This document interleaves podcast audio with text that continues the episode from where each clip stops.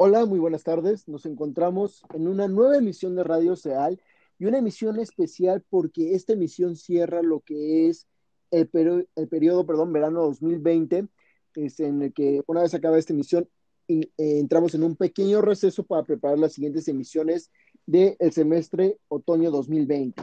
Y bueno, en esta ocasión me acompañan, este, este, perdón, Julieta Ávila. Julieta, ¿cómo estás? Feliz de estar otro lunes. Feliz de escucharte, Julieta. Y mi estimado Rafael Corrales. Muy bien, muchas gracias, Luis. Contento de estar aquí.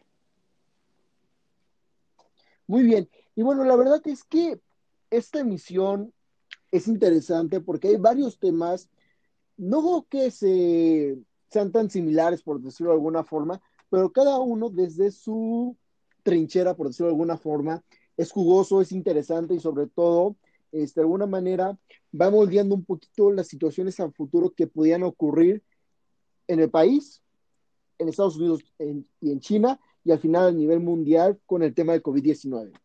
Entonces, para iniciar tenemos que, este, como una buena noticia, la Universidad de Oxford junto este, la, el laboratorio de AstraZeneca está en camino a desarrollar una potencial vacuna contra el COVID-19 y es que, este, como el público sabe y en general se sabe, las vacunas tienen periodos en los cuales hay una, hay una, primera fase, hay una fase de desarrollo, hay una segunda fase, hay una tercera fase en la que se va evaluando la reacción de cada uno de los sujetos de investigación y cómo es que esta vacuna responde en cada uno de estos.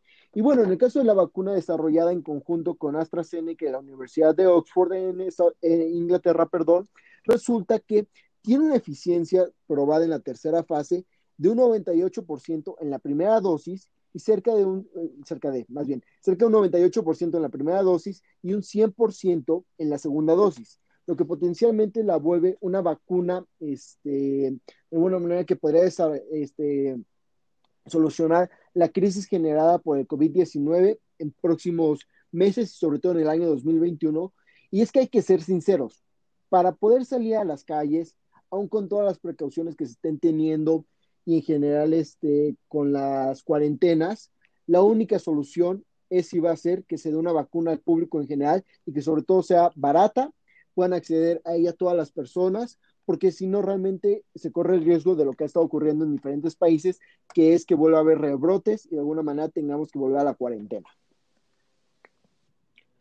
Junto con eso, este, en otras noticias un poco menos alentadoras, resulta que existe una escalada del conflicto entre Estados Unidos y China, y es que, si el público recordará, este conflicto viene formándose desde ya años antes, inicialmente como una guerra comercial entre el gigante de Occidente y en este caso el gigante asiático en cuanto a la producción de bienes materiales y sobre todo la comercialización de estos. Es que poco a poco un mercado que originalmente era comunista y que no estaba abierto, se ha ido abriendo y China ha ido tomando este, las riendas de un mercado internacional que de alguna manera no le ha agradado a Estados Unidos del todo. Y bueno, este eh, eh, escalamiento de conflicto ha seguido, perdón, respecto a que hace unos días este, China se vio forzado a cerrar un consulado en Estados Unidos, ya que este, eh, Estados Unidos de alguna manera señalaba que este consulado servía para espionaje y de alguna manera pues este, Estados Unidos no lo iba a tolerar.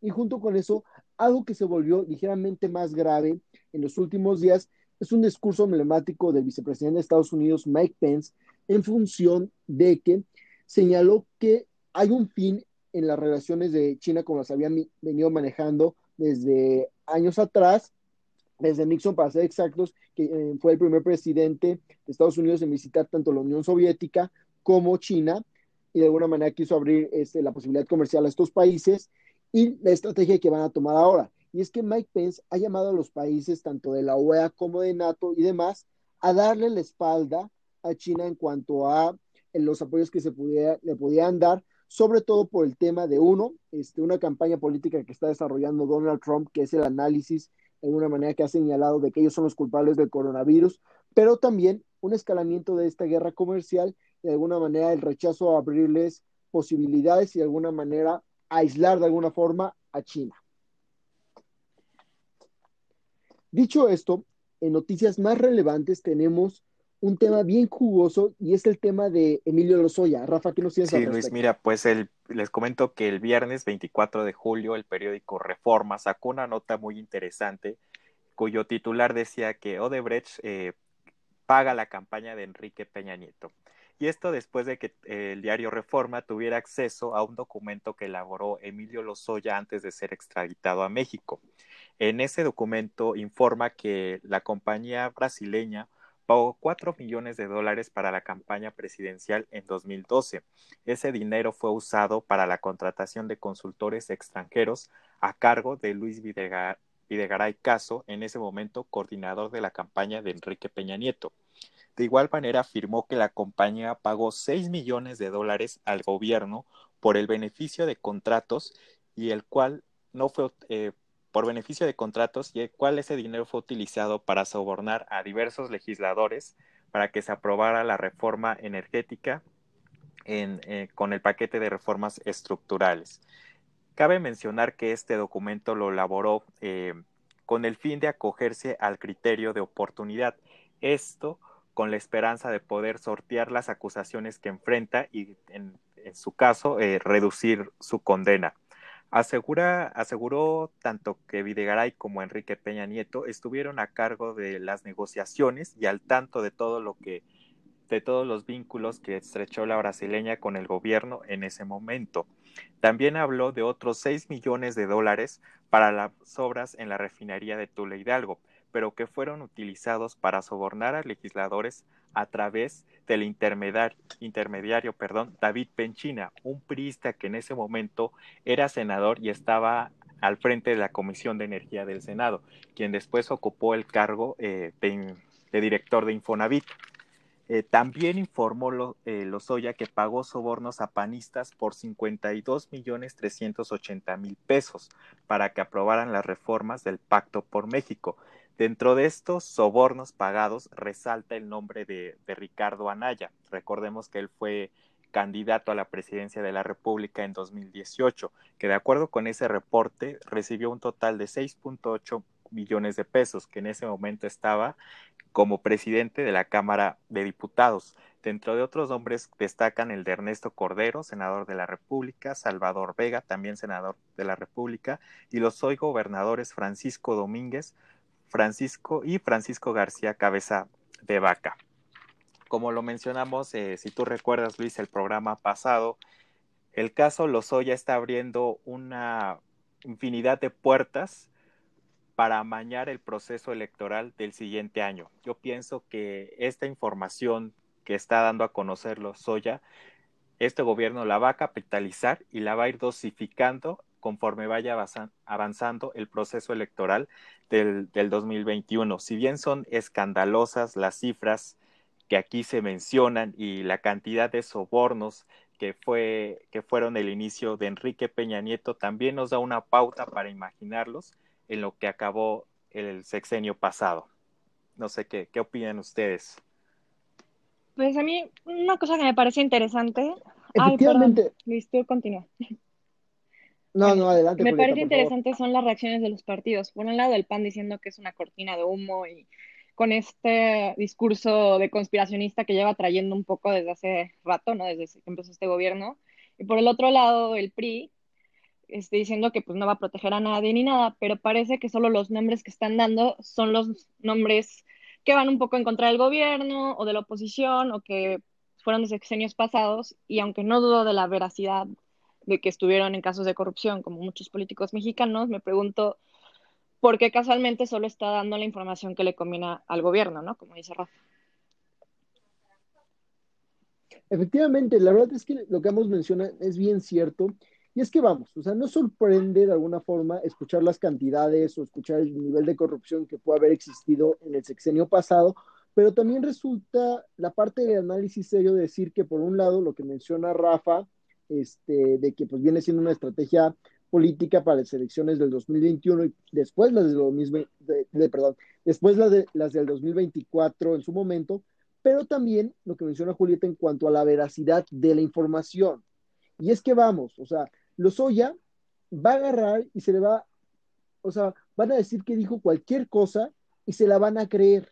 Y ese es un punto que de alguna manera no se debe dejar de lado del análisis. Y es de alguna manera tener la capacidad de comprobar lo que está diciendo. No los vouchers como algunos sugerían en redes sociales, pero sí un análisis más a fondo, ya sea por este, el Instituto Financiero del país encargado de eso o con evidencia que sea más dura, porque también o sea, se puede prestar a que se ocupe como ariete para este, decir lo que se quiera y sobre todo atacar a los enemigos del gobierno. Y también, por ejemplo, ¿por qué no está mencionando al Partido Verde que ahorita está muy metido con este gobierno, pero también pues votó a favor de la reforma energética? O sea, aquello, ¿acaso aquellos no querían soborno tuvieron más honestidad de la que hemos visto normalmente, no sé, me parece un poco extraño. Sí, totalmente de acuerdo. Yo, yo lo reitero que para mí esto es una estrategia político-electoral para el 2021. Como lo dije, esta información yo pienso que la cuarta transformación la va a saber capitalizar para desviar la atención, porque esto, esto de la extradición de los Lozoya, así como la detención de César Duarte, ex gobernador de Chihuahua, son, son este, noticias que distraen la atención de lo que ahorita está ocurriendo. El, el, gobierno para mí ha fracasado en el tema del manejo de la pandemia y noticias como esta, notas como esta, pues le caen como anillo al dedo para desviar la atención un momento y también para fijar su meta en el próximo año.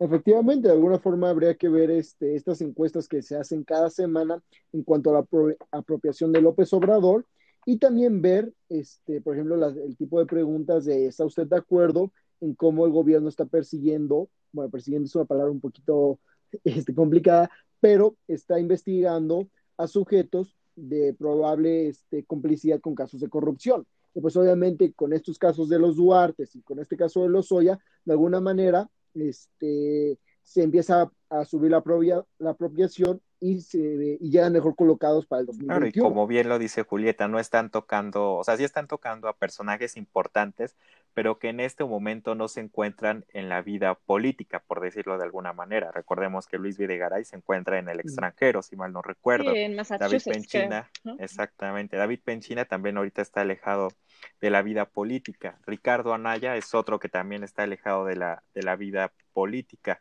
hasta donde tengo entendido Ernesto Cordero también. Entonces, sí están dejando de lado, están tocando personajes importantes durante el sexenio de Enrique Peña Nieto, pero están dejando fuera en los que ahorita están dentro de la vida política del país, ¿no? No, y ahora también habría que ver, este, por un lado eso, pero también cómo se empieza a desenvolver, porque vamos, o sea, Lozoya sí es un personaje puede mencionar muchas cosas y una vez que, por decirlo de alguna forma, empieza a cantar, cómo los otros políticos y políticas también se van a mover en cuanto a asegurar este, que no vayan a pisar la cárcel. Porque ante la amenaza de que hay información en tu contra, pues naturalmente más y más políticos van a empezar a cantar, por decirlo de alguna forma, y de repente va a empezar lo que es este, todo el mundo se va a delatar entre ellos. A mí lo que me preocupa es justo que los Lozoya sea el que no pise la cárcel. Obviamente esto lo está haciendo para negociar, pero Lozoya parece un monumento de la corrupción de los sexenios pasados, sinceramente, y, me parecía muy lamentable que, no la pisara. ¿no? yo, yo, yo pienso que si no la alcanza a pisar, sería como una traición al discurso que, este gobierno ha, estado encabezando durante la campaña y durante lo que lleva como gobierno, ¿no? De acabar con la corrupción. Como bien lo dice Julieta, Emilio Lozoya es un monumento a la corrupción y que no termine en, en la cárcel sería claudicar contra su principal objetivo, ¿no? Que es acabar, entre comillas, con la corrupción. Y justo algo que quería yo añadir, ay, perdón, es que este tema no pasa nada, Julieta. Este, que justo, bueno, cuando lo extraditan de España, normalmente en una extradición tienes un derecho que se llama principio de la especialidad, que es que solo te pueden condenar en el país que reclama, o sea, México, por, el por un delito, bueno, por el delito por el que se está extraditando. Y justo el renuncio, y a mí me pareció extraño, pero pues parece que es una buena estrategia porque si lo delitan por lo que lo extraditaron, podría pisar la cárcel, pero al renunciar a este principio, lo que puede suceder es que te sancionen por un delito menor o por una mayor. Entonces yo creo que él está apostando a que se le denuncien por delitos donde no requiera pisar la cárcel. Entonces yo creo que sí hay que mantener mucho el ojo en esto. o inclusive este, también la posibilidad de un arresto domiciliario. O sea, como se ha hecho muchas veces. ya sabemos cómo de que, en este país. y, sí, como suele pasar en este país, que de repente pisan la cárcel, curiosamente se enferman, se ponen mal, van a un hospital y de repente pues tienen que cambiar de arresto a ser en sus casas. Y pues seguramente con la cantidad de dinero que podría tener este Emilio Lozoya, la verdad es que de la cárcel a una casa suya, yo creo que la diferencia es O pase como el, como con la ex eh, lideresa sindical el Bester Gordillo, ¿no? unos años en la cárcel y después ya vas para afuera, ¿no?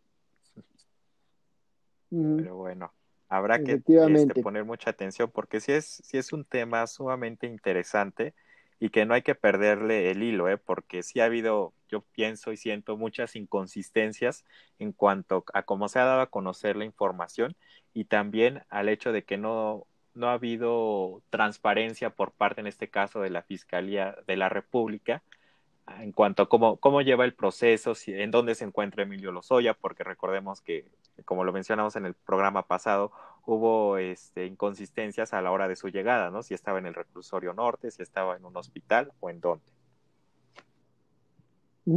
Y sobre todo un tema de presión ciudadana, porque sería el colmo que un personaje, como bien menciona esta Julieta, del monumento a la corrupción que es Emilio Lozoya, terminara este, sano y salvo de todo lo que se le acusa. Entonces, de alguna manera, como ciudadanos y ciudadanas, no hay que dejar de poner el dedo en el ringlón en cuanto a la exigencia de justicia y el daño que han hecho personas de este tipo. Sí, totalmente. Pero bueno, en una noticia poco más alegre y en general este, que al centro lo cambio me alegra mucho la decisión y sobre todo es un tema de derechos humanos fundamentalmente. Julieta, ¿qué tenemos en cuanto a la prohibición de terapias de conversión en la Ciudad de México? Bueno, pues como tú dices, una muy buena noticia. En una sesión extraordinaria, el Congreso de la Ciudad de México aprobó el dictamen que tipifica las, las terapias de conversión, pues atentan contra el libre desarrollo de la personalidad e identidad sexual. Esto fue con 49 votos a favor, 9 en contra y 5 abstenciones. Y pues van a tipificar esta práctica que pretende curar la homosexualidad, cuando en realidad, pues, se sabe que la homosexualidad no es una enfermedad ni nada. Entonces, las sanciones van a ir de 2 a 5 años de prisión y de 50 a 100 horas de trabajo comunitario. Y bueno, esto es una muy buena noticia porque primero sienta la base en este país de que la homosexualidad no es una enfermedad, la identidad de género no es una enfermedad, no es un trastorno, no hay nada que curar. Y vamos a acabar con estas prácticas, obsesiones psicológicas y psiquiátricas, entre comillas, que en realidad muchas veces son crueles, inhumanas o degradantes. Y pues la evidencia científica lo ha demostrado muchas veces, es algo que se ha estudiado mucho en Estados Unidos, que en algún momento también fue legal en, en algunas partes, que no solo no funcionan, sino que también dañan a las personas y a mucha gente las deja con secuelas, ¿no? Incluso en México hay reportajes de que había electrochoques o prácticas de verdad degradantes. Entonces, esta es una muy buena noticia y la verdad yo creo que todos estamos muy contentos por ello. Efectivamente, de alguna manera esperar a que esta, esta, esta, ¿cómo decirlo? O sea, esta cancelación de las terapias de conversión no solo se dé en la Ciudad de México, sino que se dé en toda la República Mexicana a nivel federal y también reconocer, o sea, que las personas deben de ser libres de amar, de expresarse y de ser quien ellas quieran ser. O sea, esta obsesión de seguirlas persiguiendo de entrada parece ridículo y sobre todo parece un tema fascista, dañino y que no nos va a llevar a, perdón, que no nos va a llevar a ningún lado. Entonces realmente esto yo creo que es la victoria de la semana, es la victoria quizás del mes en cuanto a todo lo que ha ocurrido y sin duda es una muy, muy buena noticia. Sí, esperemos, como tú dices, que se extienda a todo el país y que acabemos con estas prácticas medievales, ¿no? sino una cosa salvaje que dice, es, es, increíble que pase en pleno siglo XXI. Pero bueno, este, es una muy buena noticia.